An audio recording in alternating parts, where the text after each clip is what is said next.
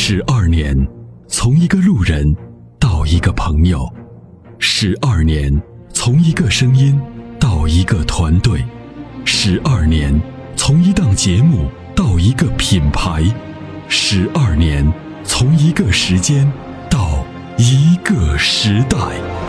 参谋长说：“车，十二年，十二年的坚守，十二年的陪伴，积累，超越。”突破，实现，十二年，感谢有你一路相伴，十二年不惧不退，携手并肩，初心不改，砥砺前行。参谋长说：“车，再出发。”再出发。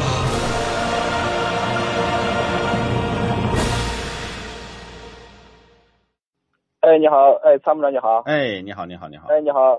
那铁锤妹妹好，嗯，你好，铁锤妹妹的声音特别甜哦。这个铁锤妹妹人也长得很甜啊，不只是，就是没见过。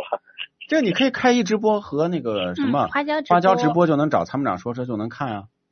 啊，那我试一下。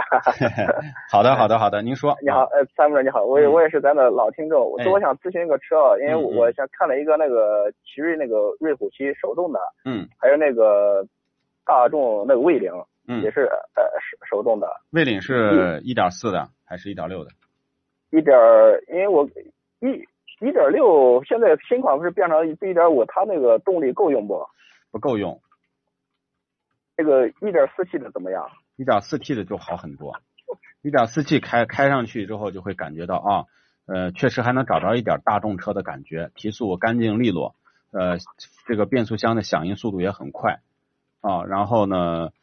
还是保留了一些德系车的这种感觉的，但是1.6、1.5、1.5那就真的是没啥意思了。那对现在这个 1.4T 烧机油不？短期内机油消耗量不是很大，但是长期机油消耗量就大了。因为我的那个每年那呃公里数也不是很多，也就是最多一万公里左右吧啊。嗯。一万公里啊！如果你要买的话，其实这两个车都可以考虑啊。就是公你开的年年年年头长吗？哎，基本上七八年吧，七八年。七八年啊，嗯，如果如果说啊，瑞虎七啊，我觉得其实比它性价比更高。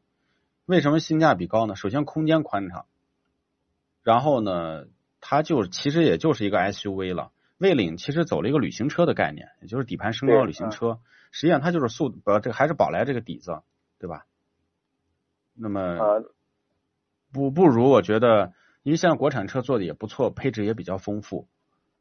现在一个是减重的大配，呃减重减配的大众，一个是配置丰富、做工越来越好的奇瑞，就是这样。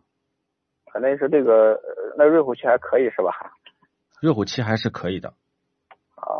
啊，那行，啊，你可以考虑一下。好，谢谢啊。哎，没事，好的，好的，感谢您的参与，再见，拜拜。与其为做不到早睡而焦虑，不如考虑如何在睡不着的时候让自己更舒服。Forever Green 天然乳胶面包枕，全贴合的设计理念，完美贴合人体头颈曲线，天然柔软，亲肤快回弹，密度适中，给你五星级的睡眠感受。微信关注“参谋长说车”车友俱乐部，回复“乳胶枕”即可购买。